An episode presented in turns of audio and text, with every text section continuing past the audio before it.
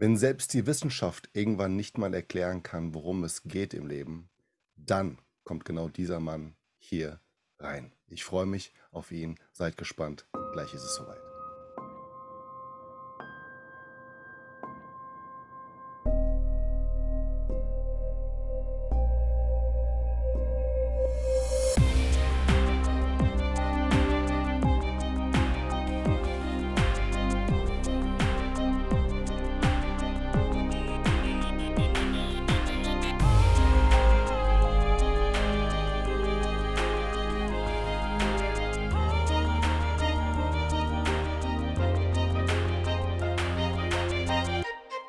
Herzlich willkommen zu deinem Podcast Grenzenlos Leidenschaft Leben. Und ich habe heute einen wundervollen Mann hier sitzen. Und er ist Doktor.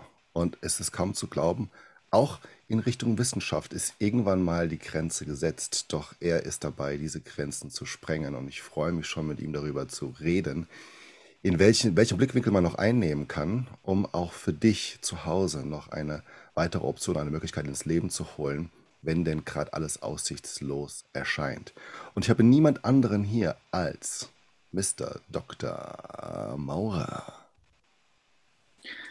Ja, guten Morgen, Ciao. Was für eine spannende Assoziation, was für ein spannendes Hallo. Vielen Dank. Ja, ich freue mich, dass du hier bist, dass du die Zeit genommen hast, mit dem Podcast zu sein. Du hast gerade einiges zu tun und vor allen Dingen auch ein spannendes Leben gerade vor dir, was vielleicht so eine kleine Veränderung mit sich bringt. Vielleicht kommen wir da später nochmal drauf zu sprechen, um den Loop mal hier aufzumachen. Also seid gespannt am Ende, vielleicht können wir das auflösen, äh, wo Mr. Dr. Mauer denn gerade drin steckt. Und für mich ganz spannend ist, du bist Doktor und hast dich aber auf den Weg gemacht, in eine Richtung zu gehen, die vielleicht noch nicht ganz so wissenschaftlich ergründet ist. Meine Frage ist, weshalb tust du das?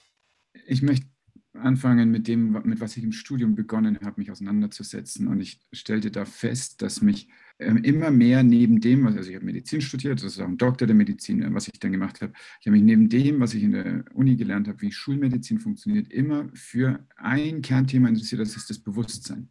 Ich fand es total spannend zu gucken, was passiert mit meinem Bewusstsein. Ich habe damals angefangen zu meditieren. Ich habe hm, damals angefangen, mich bewusster zu ernähren. Ich habe auch äh, Leute erlebt, die bewusstseinsverändernde Mittel genommen haben und habe geschaut, was macht das. Und habe dann mit Neurologie angefangen. Dort habe ich auch promoviert. Und da war es auch ein ständiges Thema, wann ist das Bewusstsein weg? Wann ist es wieder da? Was passiert in der Zwischenzeit?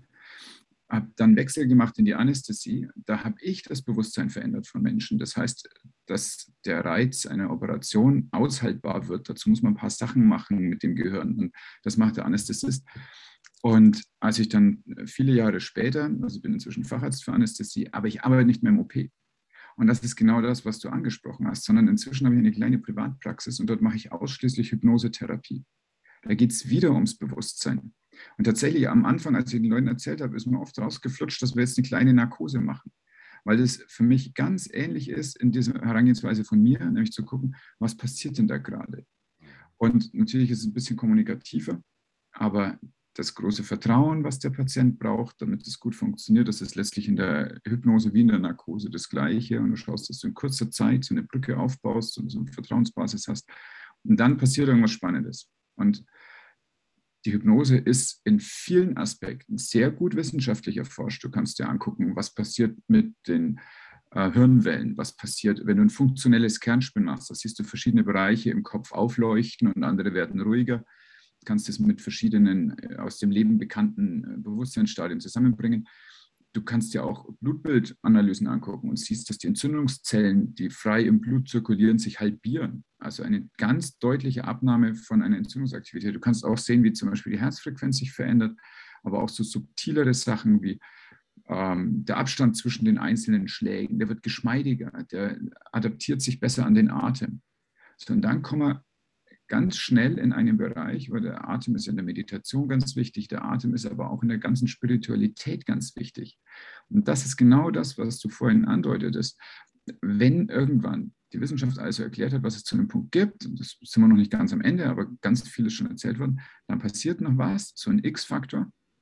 Und der ist nicht ganz gut zu erklären, der ist zu spüren. Und das ist genau das, was ich hm, manchmal vielleicht wie so ein, ich möchte es einen magischen Moment nennen, der dann passiert, wenn eine Heilung stattfindet, wenn der Patient in sich gefunden hat, was ihm hilft. Und das ist so unendlich viel spannender, als für eine Kniegelenksprothese eine Narkose zu machen. Ja, es ist also für mich wesentlich erfüllender. Vorher hatte ich auch Spaß, aber das ist erfüllend. Wow, das am Ende, das ähm, war ein sehr, sehr schöner äh, Abschluss äh, deiner, deiner, deines Roundblickes von deinen Qualifikationen her. Wo kommst du her? Was hast du gemacht bisher in deinem Leben? Und wo bist du jetzt gerade? Und äh, was da noch kommen mag, das, das weiß noch niemand, aber dass du offen bist dazu. Und ich finde es immer wieder spannend, dass es Menschen gibt wie dich, die das verbinden, die quasi die Wissenschaft mit dem Unerklärlichen verbinden. Und ähm, für mich ist es auch immer wieder sehr, sehr spannend, mit Menschen zu sprechen, die nur auf wissenschaftliche Art und Weise basiert arbeiten, dass sie davor auch einen Glauben hatten, haben. Ein Glauben, dass etwas passiert oder ein Glauben, dass etwas einen Grund hat. Und ein Glaube ist nicht fassbar. Er ist definierbar, klar, anhand der eigenen Werte möglicherweise oder der Gesellschaft oder in dem Rahmen, wo ich mich befinde. Aber dennoch glaube ich ja an genau diesen Rahmen, dass er so funktioniert. Und dann sich aufzumachen, das irgendwann zu erklären. Glaubst du, es gibt den Punkt irgendwann, wo ein Mensch aufhören darf, ähm, zu ergründen, weil es unendlich in die Tiefe geht, sondern es anzunehmen, zu akzeptieren, dass es dort etwas gibt, was nicht erklärbar ist? Das, also erstmal ja, ohne Einschränkung, das ist ein Punkt, an den jeder kommen wird, wenn er lang genug nachdenkt, dann wird es irgendwann nicht mehr funktionieren. Kannst du aber schon viel weiter vorher drüber nachdenken. Auch die, das, was wir als wissenschaftliches System kennen, äh, das beginnt ja mit Axiomen. Das heißt, das sind Annahmen, die nicht begründet werden müssen. So würde es definieren. Und da gibt es einfach Axiome und die werden nicht weiter begründet. Und auf denen baut alles andere auf. Hm. Das heißt, wenn ich mich in irgendein Probedeutikum in der Uni setze, dann ist schon mal ganz viel klar und gesetzt. Hm. Das ist damit auch ein Glaubenssystem. Mhm. Es ist ein Glaubenssystem, was mit extrem viel Zahlen arbeitet und mhm. in sich ganz viel Logik hat. Und es wird von vielen Seiten validiert und es ist eine lange Geschichte. Aber das haben Religionen auch. Mhm. die validieren sich nur ein bisschen betonter aus sich heraus. Also wenn du zum Beispiel in die traditionellen Kirchen gehst, also sowas wie die, also die traditionellen, also zum Beispiel Baptisten oder ähm, Adventisten oder irgendwie sowas, die sehr bibeltreu sind, die erklären die Bibel aus der Bibel heraus. Die machen also lauter so Zirkelbeweise. Das ist jetzt nicht besonders wissenschaftlich, aber es ist in sich ein total konsistentes System und funktioniert für die ganz gut. Und steht einem vielleicht auch als Wissenschaftler ein ganz kleines bisschen Demut gut zu Gesicht und zu sagen, ja, pass mal auf, wir haben auch einfach ein paar Annahmen, die können wir nicht besser beweisen. Es gibt natürlich so hm, ein paar hm, Auswüchse. Also wenn du, wenn du zum Beispiel mit einem Flat Earther sprichst, ne, der meint auch aus seinem System raus, das alles so beweisen zu können. Aber es fällt mir wirklich schwer, das ernst zu nehmen in so einem Gespräch. Oder du guckst dir die, die ganz Hardcore-Kreationisten an, die sagen, nee, sie können schon beweisen, dass äh, die Welt in sechs Tagen geschaffen wurde und am siebten Tag ruhte Gott. Ähm, das ignoriert, finde ich, relativ viel. Und vielleicht macht das halt eine gute Theorie auch aus, dass du, vielleicht, also ganz sicher macht es eine gute Theorie aus, dass du deine Argumente falsifizieren können musst. Also du darfst nicht nur positive Bestätigung suchen, jetzt sind wir also wirklich im spannenden erkenntnistheoretischen Aspekt des Denkens. Also das ist ein Fehler, nur positive Bestätigung zu suchen, sondern deine Theorie muss so sein, dass du sie vom Konzept falsifizieren kannst. Wenn du von vornherein eine Theorie machst, die du nicht falsifizieren kannst, dann immunisierst du dich gegen Kritik. Und das ist ein sehr, sehr sicherer Schritt, um dich nicht weiterzuentwickeln. Mhm. Also eine gute Theorie muss falsifizierbar sein und muss ständig versucht werden zu falsifizieren. Und so wird dann ähnlich wie das Michelangelo gemacht hat mit einem großen Block äh, Marmor und dann hat er so lange Sachen rausgeschlagen, bis dann David übrig geblieben ist. Da hat er nichts weiter gemacht, als alles, was falsch war, was nicht wie David aussah, weggeschlagen. Und trotzdem, dann ist ganz lustig, dass das Bild gerade kommt, der David von Michelangelo hat zwei Hörner. Mhm das ist ein Übersetzungsfehler in der Bibel gewesen, die er damals hatte, als in seiner Ausgabe ist. Und es waren eigentlich Strahlen, aber es wurde falsch übersetzt als Hörner. Und er hat also dann Hörner hingemacht. Das heißt, auch er hat einen ähm, äh, David also geschaffen, der zu falsifizieren sei. Und eigentlich müssten wir ihm noch die Hörner abschlagen, dann wäre es richtig. Und genauso ist eine Theorie. Auch wenn die 500 Jahre Bestand hat, da muss noch was sein, was man überprüfen kann und was man verbessern kann. Ansonsten hat man sich in einer Überschätzung der eigenen Möglichkeiten und vielleicht auch in einem, in einem Verrennen von Glaubenssätzen immunisiert gegen Kritik von außen und dann wird es eng. Ja, dann kommt oft Blödsinn raus nach einer Zeit. Wow, da war jetzt gerade so viel drin, wo wir noch viel reingehen könnten. Vielleicht haben wir da Zeit, bei einem weiteren Podcast darüber zu sprechen, aber ich möchte gerne einen, einen Teil da rausnehmen und das ist ähm, die Axiome, wo du sagtest, dass sie irgendwann die Wahrheit einfach darlegen und äh, sagen, okay, das ist jetzt für uns das Endergebnis, weil vielleicht haben wir die Kapazitäten nicht weiterzuschauen, vielleicht wollen wir nicht weiterschauen, vielleicht macht es in der Evolution gerade nicht keinen Sinn, weiterzuschauen, wo wir gerade uns befinden. Vielleicht macht es in 20, 30, 40, 50 Jahren bei der Entwicklung der Technologien Sinn, wieder darüber nachzudenken. Aber jetzt ist es unsere bestätigte Wahrheit. Das heißt, daraus entwickelt sich ja der Glaube der anderen Menschen, dass das die absolute ist. Und die Frage ist ja dann, was, was kann denn ein Mensch tun, um das nicht als absolute Wahrheit zu nehmen, sondern ebenfalls als Aspekt dessen seine Entscheidung zu validieren, um für sich und sein Umfeld die beste Entscheidung treffen zu können. Es ist super spannend, dass du hier Wahrheit sagst. Wahrheit kommt von Wahrnehmung. Deine Wahrnehmung, meine Wahrnehmung ist einfach unterschiedlich. Wir würden die gleiche Szene ansehen, vielleicht in der gleichen Beziehung zu irgendjemandem stecken und würden trotzdem ihn verschieden wahrnehmen. Im Unterschied dazu gibt es noch eine Realität. Und die Wahrheit ist ein ganz kleiner Einblick in die Realität. Aber wir werden nie, nie, nie, das klappt nicht, weil wir Sinnesorgane haben und die sind auch limitiert. Wir werden die Realität nicht komplett sehen können. Wir haben eine Chance, unsere Realität zu erweitern, wenn du und ich miteinander sprechen und du mir deine Wahrheit erzählst und ich dir meine Wahrheit erzähle. Dann haben wir am Schluss eine erweiterte Wahrheit, nicht eine geteilte, eine erweiterte Wahrheit. Und dann können wir die Defizite, die wir aus unserem Heranwachsen haben, unsere blinden Flecke, so ein bisschen kompensieren, indem wir uns austauschen mit dem Gegenüber. So, das ist der Bezug von Wahrheit zur Realität. Und dann gibt es noch was ganz Spannendes, und es geht auf den zweiten Teil deiner Frage ein, dann gibt es noch die Wirklichkeit. Das ist nämlich das, was ich bewirken kann. Mhm. Und bei beidem, das bringen wir beides zusammen, wenn ich da gerade die Hypnose dazu bringen kann. Die Wahrnehmung in einem Trancezustand ist eine, ähm, eine nicht bewertende, eine ungerichtete Rezeption. Das heißt, du gehst nach innen, da gibt es verschiedene Übungen, da gibt es diese Induktionen, du kennst das vielleicht, dann schauen Sie auf diesen Stift oder so pendelst so eine Uhr vor der Nase. Da geht es bei all dem darum, dass nur ähm, die Sinnesreize von außen ausgeblendet werden und eine Introspektion stattfindet. Und wenn du in der körperlichen Introspektion bist, dann kommst du irgendwann in so eine emotionale Introspektion und dann stellst du fest, was da passiert und dann bist du auf einer Bildebene. Die Bildebene, das ist eigentlich das, wo es um Wahrnehmung geht. Und die Bildebene der Trance ist nicht die gleiche ähm, Bildansicht der Welt, wie wir es jetzt haben. Wenn ich hier rausschaue, dann sehe ich dann Baum, dann sehe ich dann See und Regen. Wenn ich aber in der Trance-Ebene rausschaue, dann sehe ich die Schwingung, die dabei passiert. Zum Beispiel, wenn der Baum zu nahe ist, dann beengt er mich, dann spüre ich Enge. Wenn der Baum weg ist und ich spüre den See, dann sehe ich Weite, dann spüre ich Weite und Freiheit. Das sind aber energetische Zustände, die dabei wahrgenommen werden. Und die kommen in der Trance, wenn dieses ständige Bewertende im Kopf mal aufhört zu plappern, kommt die raus. Und dann machst du aus dem, was du siehst, aus dem, was du erkennst, machst du eine Wirksamkeit und fragst dann zum Beispiel, das kann wirklich banal sein, okay, du hast diese Enge im Hals, wie fühlt es sich an? Und dann sagt dann dein Patient zum Beispiel, das ist wie so ein gelber Kloß mit scharfen Kanten und ich kann nicht gut atmen. Dann ist klar, was bräuchtest du denn, um diesen Kloß da wegzumachen? Kannst du den mal mit beiden Händen nehmen, du kriegst dicke Handschuhe und dieses Kantige tut dir nicht weh. Du kriegst ganz viel Kraft in deinen Arm. Kannst du das mal aus dir rausnehmen und vor dich hinstellen?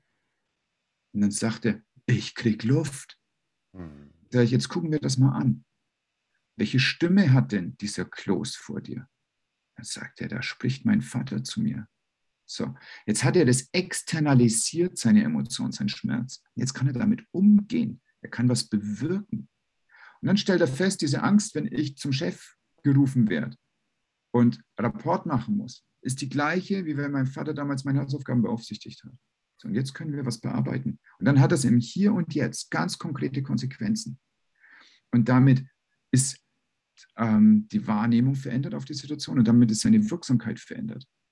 Und das ist was, was ich nur aus der Trance kenne, aus diesem Heilraum, der durch den Trance-Zustand aufgebaut wird. Weil dann ist er in der Lage, sich selbst als wirksam wahrzunehmen. Ich glaube, dass es ein ganz, ganz entscheidender Aspekt des Lebens ist, dass wir irgendwann erleben, dass wir selbst wirksam sind. Das ist so wichtig. Ist es absolut. Und äh, danke für diesen Einblick. Ich fasse hier nochmal kurz zusammen, weil jetzt gerade in diesen 15 Minuten so viel passiert ist, dass für manche Menschen so einen Haareffekt hat und ebenfalls für mich. Und das ist so wundervoll, dass du das jetzt angesprochen hast. Ähm, aus der Wissenschaft heraus den Menschen zu beeinflussen, Mittel ähm, erfunden zu haben, die die äh, Wahrnehmung äh, dämpfen bis hin zu Ausschalten, zu einer äh, zu einem bewusstlosen Zustand, wenn er auch nicht der Bewusstlosigkeit gleicht, hinzuführen, um Dinge zu bearbeiten am Körper, im Körper. Und es aber Möglichkeiten gibt, nicht unbedingt genau in, in diesen, also etwas dann zu tun. Vielleicht ist es auch möglich, da können wir gleich nochmal drüber sprechen, wenn du magst. Aber ähnlich dann durch eine Induktion den Menschen auch ebenfalls von dem, von der Wahrnehmung jetzt im Jetzt zu entfernen, hinzu ins Innere zu holen, um dort innerliche Reparaturen vorzunehmen, die von einem, von, von einem Neuro, neuronalen System herrühren und oder verbunden sind mit diesem. Und das alles im Gespräch, das alles ohne den, äh, ich sag mal, chemischen Einfluss von außen, sondern mit einem Dialog mit dem Menschen gemeinsam. Das heißt, das ist möglich, eine Veränderung für sich selbst zu erwirken. Dadurch, dass ich meine eigene Wahrheit kreieren kann und mit dieser eigenen Wahrheit mich mit anderen ähm, verbinden kann, deren Wahrheit sehe, die Schnittmenge zu einem zu, zu einem ergänzenden, zu einer ergänzenden Wahrheit werden für einen selbst und dadurch die eigene Wirksamkeit nach außen, denn das Umsetzen dessen, was ich neu für mich implementiert habe, nutze, um mein Umfeld, mein jetziges Leben zu verändern. Und das ist sensationell, weil ich glaube, dadurch, das ist mein Glaube und das ist eine Frage dann auch an dich, ist das für jeden möglich. Und ich glaube, mhm. ja. Ja, fast. Ähm, ich habe selber noch keinen Patienten erlebt, der nicht in Hypnose gehen kann. Die können das alle. Mein Lehrer, der das schon viele Jahrzehnte länger macht als ich, hat gesagt, der hat schon eine Handvoll Patienten gehabt. Das waren dann zum Beispiel Asperger-Autisten ähm, oder Leute, die noch nicht diagnostizierte Aspis sind. Aber ähm, er, er beschrieb zum Beispiel einmal einen Informatiker und der hatte wirklich versichert, er denkt nicht in Bildern. Er denkt halt in Einsen und Nullen. Und das ist dann eine Gedankenstruktur, die halt dann mit Bildern nicht gut funktioniert. Da muss man sagen, dann klappt es halt nicht.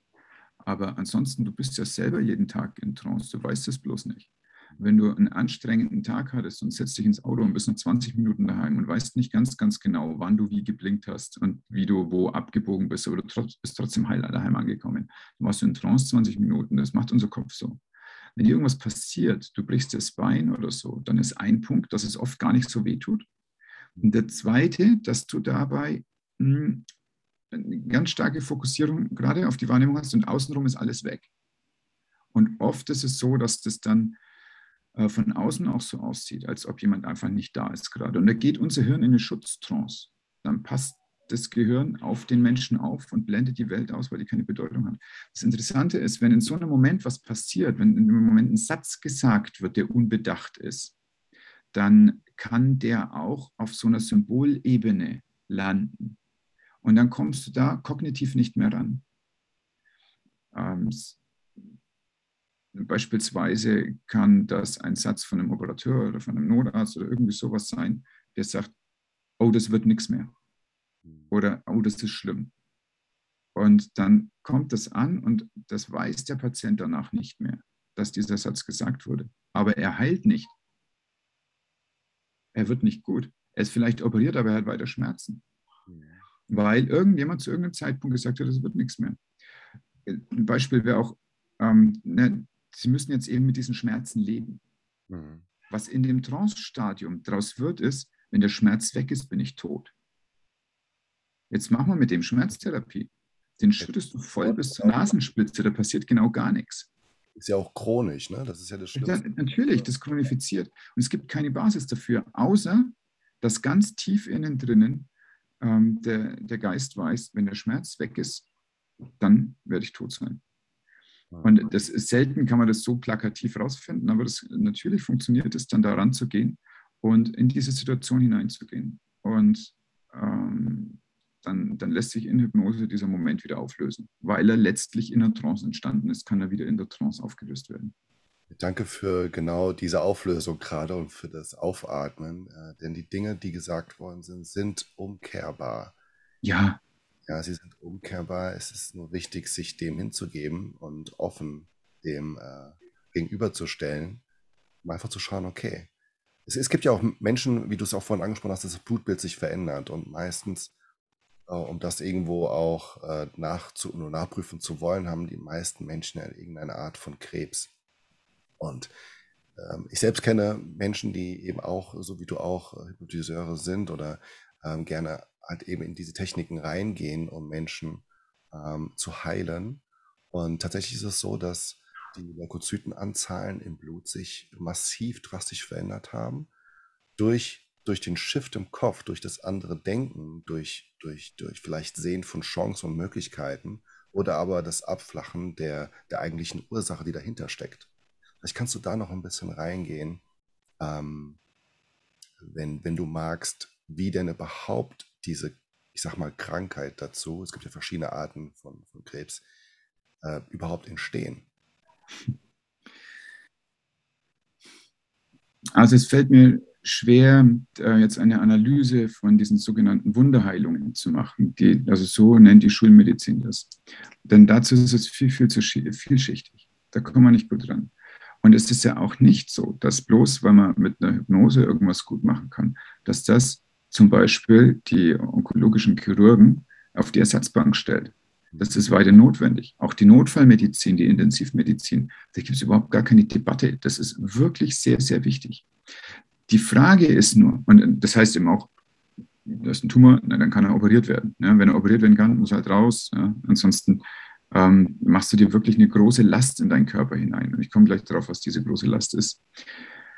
Ähm, eine große Schwierigkeit, die ich sehe bei dem, was ich schulmedizinisch gelernt habe und was wie Schulmedizin auch weiterhin viel verwendet wird, ist, dass man meint, dass man diese Notfallprinzipien einfach bis zum Ende des Lebens durchzieht. Das heißt, oh, du hast einen hohen Blutdruck, prima, ich mache was gegen den Blutdruck, kriegst ein Medikament, dann geht der Blutdruck runter. Das nimmst du einfach weiter, wenn der Blutdruck wieder hochgeht, dann machen wir entweder die Dosis drauf oder du kriegst noch ein zweites. Aber die Frage ist doch, warum hat jemand einen hohen Blutdruck? Was macht denn der Druck? Das ist doch kein schicksalhafter Verlauf, dass wir alle mit 80 hohen Blutdruck haben. Es hängt damit zusammen, dass wir ähm, irgendwas haben, was uns stresst. Und das ist jetzt ein weites Wort, aber tatsächlich gibt es im Körper ja eine Hormonachse und eine Nervenachse, die Stress übermitteln. Und wenn wir in einer lebenslangen Kampf- und Hab-Acht-Situation sind, natürlich geht der Blutdruck hoch, dann ist unser ganzes Leben so, als würde gleich ums Eck irgendwas kommen. Und das können ähm, frühkindliche Erfahrungen sein, die uns gelehrt haben, dass man sich im Leben nicht sicher sein kann, sondern dass irgendwas Schlimmes passieren kann.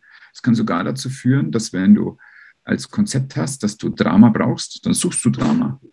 Und dann wird, wenn deine Beziehungen davon beeinflusst werden, dann hast du keine erfüllende Beziehung, weil wenn du in einer erfüllenden Beziehung bist, dann hast du immer das subtile Gefühl, dass gleich scheiße wird. Mhm. Und dann beendest du die Beziehung, weil du brauchst das Drama. Und das bezieht sich auf ganz, ganz viel anderes auch noch. So können dann deine Jobs sein und so können aber auch Alltagsgeschehnisse dann einfach immer darauf ausgerichtet sein, dass du Drama hast, weil im Drama fühlst du dich wohl, das kennst du, seit du ein kleines Kind bist. Und da ist dann die erste Aufgabe zu lernen, dass es auch gut sein darf, ohne dass es dann schlimm wird. Dass also nichts hinter dem Gutsein lauert. Und äh, jetzt sage ich schon Stress und dann passiert da viel. Ja, und da passiert nämlich auch was mit den Zellen. Das ist zum Beispiel auch aus der klassischen Anästhesie bekannt, wenn du eine, bei Tumoroperationen eine bestimmte Art von Schmerzausschaltung machst, also neben der Narkose, wo jemand also richtig schläft und Schmerzfreiheit hat, also zusätzlich zum Beispiel noch die Nervenbahnen blockieren, ähnlich wie du es vielleicht aus der Geburtshilfe kennst oder wie ZuhörerInnen das vielleicht kennen. Ähm, dann kann man ganze Bereiche des Körpers schmerzfrei machen für viele Stunden. Und das Ergebnis ist, dass es viel weniger Metastasen gibt, wenn man das macht bei Tumor-OPs. Weil dabei nicht nur die Empfindung weggenommen wird, sondern auch die Versorgung des Gebiets mit, mm, mit den Fasern des sogenannten vegetativen Nervensystems, also über die die Stressantwort vermittelt wird. Und natürlich gibt es eine Stressantwort, wenn da operiert wird. Das ist immer so. Ne? Ähm, die macht ganz viel an der Durchblutung und es macht aber in dem Fall auch, dass mehr Metastasen auftreten. Das heißt, dass offensichtlich mindestens in diesem regionalen Bereich das so ist, dass eine Stressantwort eine äh, Auswirkung hat auf Tumorwachstum und Tumortochterzellen. Und wenn du zum Beispiel jetzt, also Tepperwein ist der, von dem ich die klarsten Aussagen kenne, wie er Tumor oder chronische Schmerzen einschätzt. Und er sagt, das ist halt ein Einrenken in einem ähm, toxischen Zustand. Du hast vorher, das, er hat so vier Phasen dabei, wie du da hinkommst, wie das Universum dir erklärt, was gerade ansteht. Und eins davon ist, ähm, also das erste ist, dass ein Gedanke kommt durch deinen Kopf und du sagst, das könnte ich aber ändern. Das zweite ist, dass du ein Symptom hast. Ähm, das dritte ist, dass ein Schmerz kommt. Und das vierte ist, dass es chronifiziert oder eben ein Krebs entsteht. Das ist nur was. Das kannst du nicht, du kannst nicht einfach über eine onkologische Station gehen und sagen, ja, pass mal auf, du musst halt deine Konflikte mit deinem Vater klären. Das wäre der falsche Ansatz. Ne? Das ist ähm, nicht nett, das ist übergriffig und das ist ein ganz großer Punkt dabei, dass viele, die glauben, sie haben so ein Heilsystem gefunden, aber dummerweise ist es auch mit der Medizin so, die haben auch geglaubt, dass sie ein Heilsystem haben, sagen, ja, dann ist das der Weg. Und dann würdest du einen Heilpraktiker oder einen Schamanen fragen und der sagt, ja, das musst du halt so und so klären und dann geht der Krebs weg. Und der Schulmediziner sagt, jetzt muss man halt operieren, dann gibt es Chemo und dann geht der Krebs weg. Was beide nicht sehen, ist, dass es darum geht, was ist denn in dem Patienten. Es gibt auch Lebensläufe, wo der Krebs einfach integral dazugehört, weil die Lernerfahrung, die aus dem Krebs kommt, die Erfahrung ist, die die Seele gesucht hat. Und da darf ich überhaupt nicht kommen und sagen, jetzt mach mal dieses, mach mal jenes. Das ist überhaupt ganz schwierig. Und du merkst, ich, ich wähle gerade meine Worte sehr viel besonnener aus.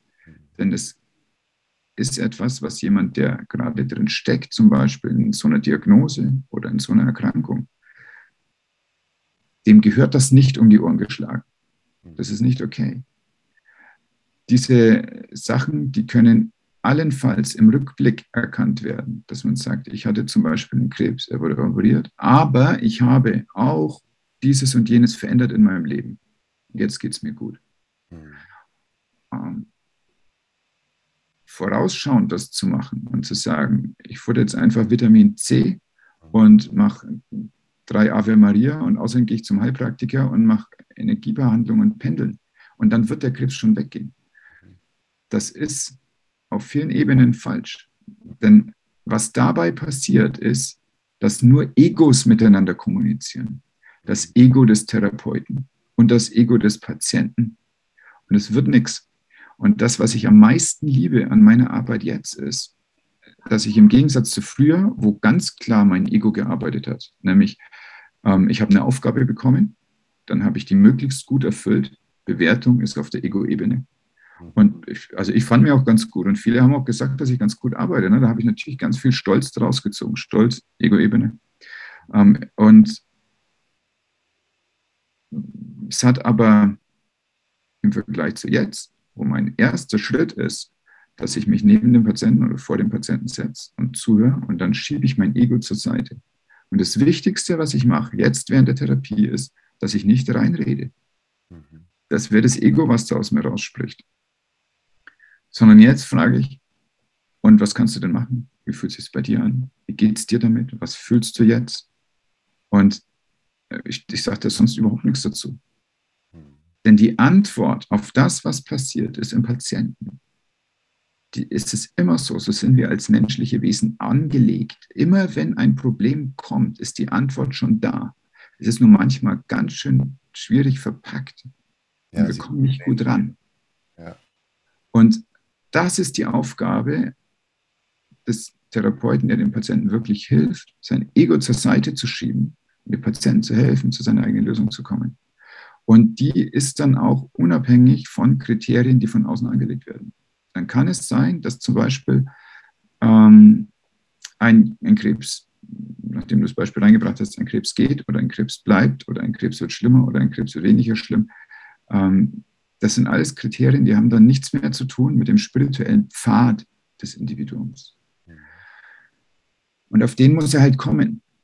Und ganz oft ist es so, dass wir einfach so vor uns hinleben und dann erst zum Beispiel ein Krebs oder ein Unfall mit ganz schlimmer Folge, der unsere Biografie ganz durcheinander wirft, dass die uns erst dazu bringen, dass wir uns ernsthaft mit uns auseinandersetzen.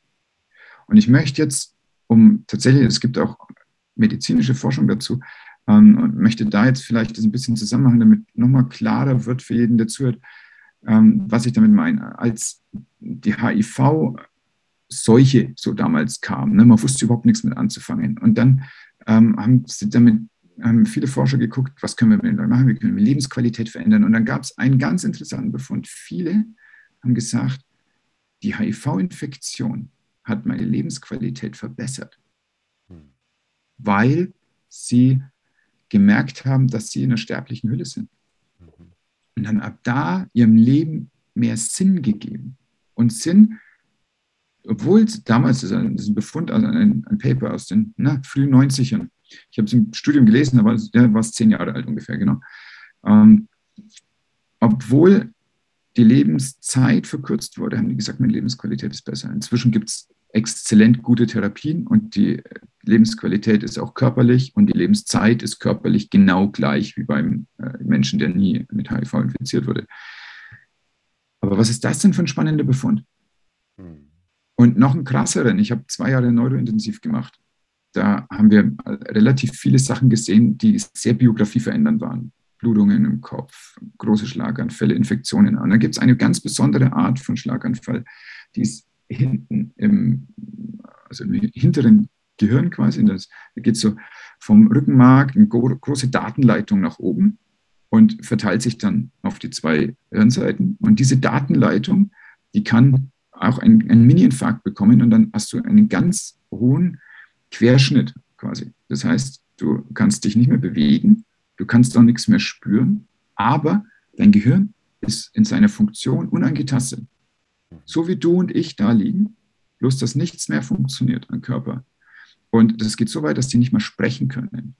Das heißt, die liegen da und dann funktioniert die Kommunikation über nach oben gucken oder nach unten gucken oder blinzeln. Mhm. Und es wurde in einem Buch zusammengeschrieben, Schmetterling und Taucherglocke heißt das, ein französischer ähm, Autor, der ähm, auch vorher schon ein Autor war und dann mit nach oben gucken, nach unten gucken, während ihm das Alphabet vorgelesen wurde. Buchstabe für Buchstabe hat er ein Buch geschrieben. Und äh, es gab also in meiner Zeit auf der Neurointensiv eine Publikation, wo mit so einer Methode eine psychologische Exploration gemacht wurde. Und die haben herausfinden wollen, wie ist denn überhaupt die Lebensqualität von diesen Menschen. Das wurde noch nie gefragt.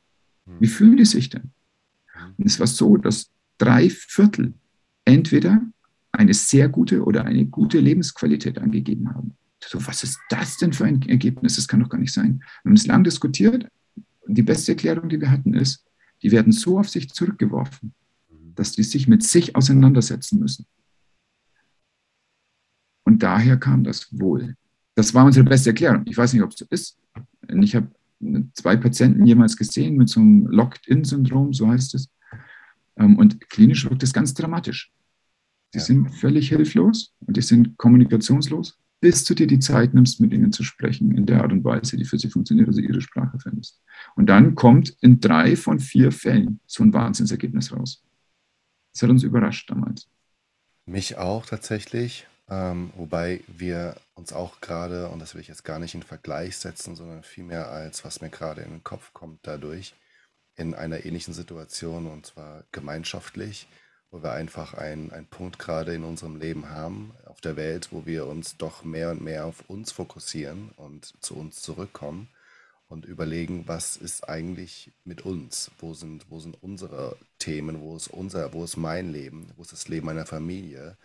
Ähm, was will ich eigentlich wirklich in meinem Leben, wenn ich von außen nichts mehr machen kann, wo ich quasi gelähmt werde von außen etc. Und das ist sehr spannend, was du sagst, dass der Körper sich dann damit auf, oder der Geist, vielmehr hast du, sagtest du, ich füge hinzu, in einer Transformationsebene sich befindet sein Leben lang oder auf der Reise hier auf der Welt und eben genau die Möglichkeiten bereits schon hat oder die Optionen bereits schon hat und sie nur sichtbar machen möchte, um sie auszuleben, um sie zu verwirklichen. Und das kann sich manifestieren in äh, Materialismus, sprich in dem Sinne, es manifestiert sich im Körper durch, durch Auswucherungen im Inneren oder halt eben durch, äh, durch andere Dinge, die kommen. Und ähm, das finde ich sehr spannend, wo auch gleich ist für manche, die jetzt ich sag mal in Anführungszeichen, wer es nicht sieht, ähm, ist ja nicht die schönste Art und Weise, das so gesagt zu bekommen. Äh, mhm. Weil der Glaube ist ja daran, dass dann das das Ende ist. Egal, was du gerade beschrieben hast, der Mensch glaubt, das ist die aktuelle Wahrheit, dass dann das für einen gesunden Menschen dann das Ende bedeuten würde. Ich füge hinzu, ja, für den gesunden Menschen ist es, aber für den Kranken, so wie es du gerade beschrieben hast, in der Hoffnungsebene, der Neuanfang.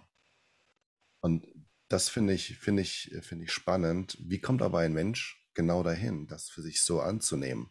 Quasi dieses Anderssein, was er dann spürt und fühlt oder bekommt als Nachricht, als, als Diagnose, als aktuelle Wahrheit. Wie kommt der Mensch dazu, genau diesen Switch zu machen? Hinzu, okay, was mache ich jetzt aus meinem Leben damit? Also mit der Situation wie mache ich jetzt das Beste draus? Ich habe diesen Podcast gehört, das war auch super. Nur wie mache ich das jetzt? Mich würde interessieren, wie schafft ein Mensch genau diesen von dem Schrecken, von der Panik hinzu zu dem Gefühl von, das ist mir das Beste, das ist das Beste, was mir in meinem Leben vielleicht passieren konnte, dass ich jetzt diesen Wink im Zaunfall endlich auch spürbar gemacht bekommen habe. Es ist natürlich schwierig für so einen höchst individuellen Transformationsprozess eine jetzt allgemeingültige Antwort zu geben. Ich denke aber, ich habe es gerade schon ganz kurz angedeutet, es geht darum zu gucken, was von der Empfindung, die ich gerade habe, kommt aus dem Ego. Mhm. Und was ist wirklich aber mein Kern. Und dann ist die Frage, was ist das Ego? Das muss man sich natürlich vorher überlegen, bevor man dahin kommt.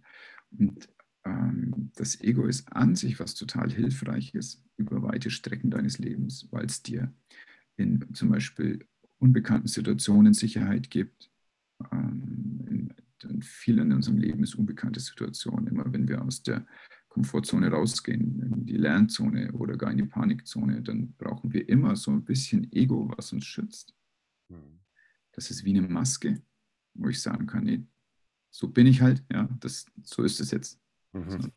Und dann kann ich mich dahinter ein bisschen verstecken, solange bis ich die Situation geklärt habe für mich. Oder ich gehe wieder zurück. Aber ich wurde nicht in meiner ganzen Verletzlichkeit gesehen. Und dann ist das so ein Schutz. Und viele bleiben da und sagen, naja, aber es klappt doch eigentlich mit diesem Ego ganz gut. Und klappt auch mit dem, wie selten ich eigentlich in Lernsituationen komme. Und wenn du nur in der Komfortzone bleibst, dann brauchst du das Ego auch nur, wenn jemand von außen kommt und dich bedroht durch irgendwas Neues. Jetzt kommt aber ein Ereignis, was dich in deine, deine körperlichen Unversehrtheit zum Beispiel durcheinander bringt. Und das, dann funktioniert es nicht mehr, dass das Ego deine kleine Schutzmaske ist. Dann bist du im wahrsten Wort des, äh, Sinne des Wortes verletzlich. Du wurdest verletzt, du hast es gemerkt, du bist verletzlich. Dieses Verletzlichsein bringt dir eigentlich den Zugang zu dem, was hinter dem Ego ist. Du musst dann nicht mehr daran glauben, was, dein, was du dir als Ego-Maske aufgebaut hast sondern du darfst hinter das gucken, was dahinter ist. Das ist ein ganz kleiner Paradigmenwechsel. Das heißt, normalerweise erleben wir uns so als Menschen, Körper und Geist. In unserer Welt hier ist es schon für manche fraglich, ob wir eine Seele haben. Manche akzeptieren das gar nicht. Ich bin davon also sehr, sehr überzeugt. Natürlich haben wir eine Seele. Ähm, sie ist nur schwerer zu fassen. Sie steckt wahrscheinlich im Wollen, in dem Rhythmus, der uns das Wollen, die Suche gibt. Da drin merken wir das Schwingen der Seele. Und dann sagen manche ja und dann innen drin, ähm, dann bist du dann auch noch ein bisschen spirituell. Sondern mein Paradigmenwechsel ist, wir sind primär spirituelle Wesen und wir haben außenrum eine menschliche Hülle, wir haben einen menschlichen Verstand, wir haben eine menschliche Seele. Das ist eine ganz andere Herangehensweise. Das würde nämlich bedeuten, dass es gar nicht so darum geht, irgendwie den Körper zu meistern, um im Leben weiterzukommen, oder den Geist zu meistern, um im Leben weiterzukommen, oder gar die Seele zu beherrschen, sondern es geht darum, diese drei Wege zu nutzen, um zu dem Spirituellen zu kommen, was wir eigentlich sind. Das heißt, ich bin nicht mein Körper, ich habe einen Körper. Ich bin nicht mein Verstand, ich habe einen Verstand. Ich bin nicht die Seele, ich habe eine Seele. Und alle drei haben eine ganz wichtige Funktion. Wenn nämlich irgendwas sich verändert oder verändern will, dann komme ich dadurch, durch diese drei Wege hin, was ist denn mein Weg? Was ist denn das, was für mich ansteht? Und dann kannst du auf deinen Bauch hören. Und das ist die Seele, die mit dir spricht. Du kannst auf deinen Kopf hören. Und das ist der Verstand, der mit dir spricht. Oder du kannst in den Körper reinspüren. Ich sage, oh, warum tut mir denn der Rücken weh, wenn ich jeden Montag in die Arbeit gehe? Es ist vielleicht einfach so, dass es nicht mehr das Richtige für mich ist. Dann hilft es aber nicht, dass du Schmerztabletten nimmst oder dass du bei deinem Chef jetzt einen höhenverstellbaren Stehpult-Arbeitsplatz bekommst. Mhm. Das ist der falsche Weg. Ne? Das ist wieder auf der Ego-Ebene gedacht. Sondern da muss ich kritisch hinterfragen, was von dem, was ich mache, hilft mir nur, äh, nicht nur nicht weiter, sondern schadet mir. Und warum ist es der Fall? Und dann muss man mal was anderes machen. Ne? Das ist, das ist toll, dass du das sagst. Auch vorhin hast du gesagt, ne, ja, ich höre, ich kann Hypnose machen, ich, ich kann mich gesünder ernähren oder ich, ich gehe auf dieses Seminar oder ich mache jedes und jenes. Und dann wird es auf jeden Fall besser, dann verändern sich meine Blutwerte etc. Du hast, sagtest ja auch, dann, das ist vielleicht nicht so der, der Punkt oder der Weg, sondern das ist ja wieder von außen etwas zu holen und zu sagen, ich gebe die Verantwortung ab und ich spreche nicht mit mir selbst im Inneren, was, was eigentlich ich tun oder meine Teile in mir tun kann, die du gerade angesprochen hast, um sie mal reden zu lassen, die eine Daseinsberechtigung haben, weil sie sind du oder du ist ja auch Ausdruck von, von Ego, wer ist, ist, wer ist ich eigentlich? Aber die Dinge, die in dir leben und die sich ausdrücken in dem, was und wer du bist gerade, sprechen zu lassen. Und das war gerade für mich ein, ein Mega-Moment, wirklich. Und äh, wegzugehen, anderen Menschen die Verantwortung zu geben, dem höhenverstellbaren Tisch, den Chef, der immer rot, mit dem roten Gesicht auf mich zukommt, sondern zu prüfen, was macht es jetzt mit meinen Teilen in mir und wie können die in Heilung geraten, um eben sich nicht so, oder dass ich mich nicht angegriffen fühle oder verletzt fühle, ähm, das ist mega, mega spannend, dieser Prozess, diese Transformation dahin und auch zu achten, wenn ich irgendwo etwas habe, ein, ein Nackenproblem oder ein, ein Schulterproblem, jetzt gerade ist, ist die größte Krankheitsquote, dass die Menschen Rückenprobleme haben wegen den nicht ergonomischen Stühlen, die sie zu Hause haben und nicht höhenverstellbaren Stühle, äh, Stiche, die sie nicht zu Hause haben, aber viel mehr, viel mehr Druck auf sie ein, einbricht und dieser Druck sich dann eben auch da bietet in dem Schmerz der Muskulatur im Nackenbereich, und das gesteuert ist durch den Kopf. Ich habe mal gelesen und gehört, dass über 90 Prozent der Krankheiten, die einen haben oder die Schmerzen, die man hat, rein aus Neurothematiken kommen, also aus, aus Gedanken und nicht aus wahrhaftigen Einfluss von äh, massiven, ich sag mal, also dass jemand dir draufgeschlagen hat auf den Rücken. Ja? Ähm, und das ist sehr spannend. Und du sagst es auch, dann irgendwie keine Schmerztablette einzunehmen. Wobei ich da auch finde, was ich sehr interessant finde, wenn ich mit Menschen spreche, die halt gerne auch zum Arzt gehen, da frage ich immer gerne, was hat er denn gemacht oder was hat er denn dann verschrieben? Ich meine, wahrhaftig hast du Schmerzen, ja, also du spürst sie, sind sie da, es ist halt ein, ein, ein, ein, ein Funken, der auf eine Bahn gekommen ist und diese Bahn sagt dir, du hast jetzt einen Schmerz, das ist richtig, aber was hat er denn konkret gemacht? Und meistens kommt dann, ihr habt mir was verschrieben, und zwar Paracetamol oder, oder Ibuprofen oder irgendwie sowas. Und da finde ich spannend und frage, was macht denn das Ibuprofen oder das Paracetamol? Das kappt die, die, die Schmerznerven, sagen sie zu mir als Laie. Ja, wie es technisch funktioniert, weiß ich auch nicht.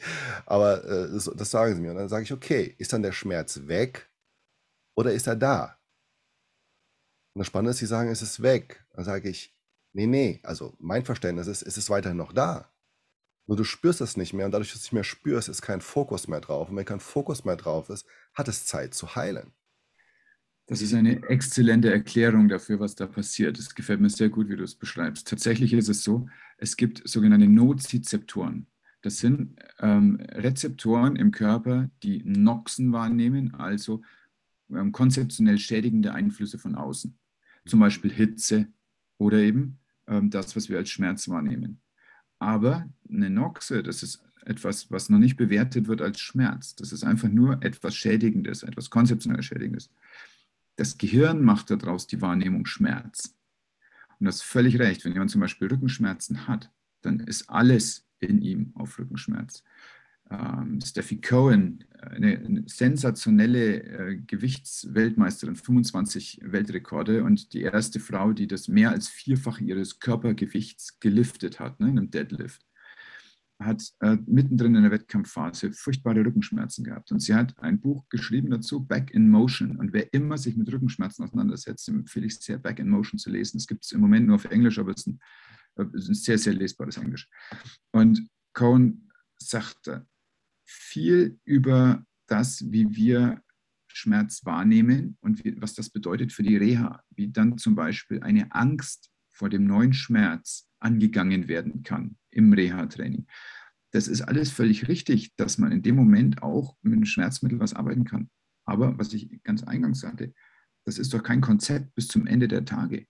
Hm. Das ist nur was für die akute Phase, damit der auch wieder mal durchatmen kann, dass der mal schlafen kann, damit da mal äh, die Seele zur Ruhe kommt und nicht mehr nur 24 Stunden am Tag über Schmerzen nachdenkt.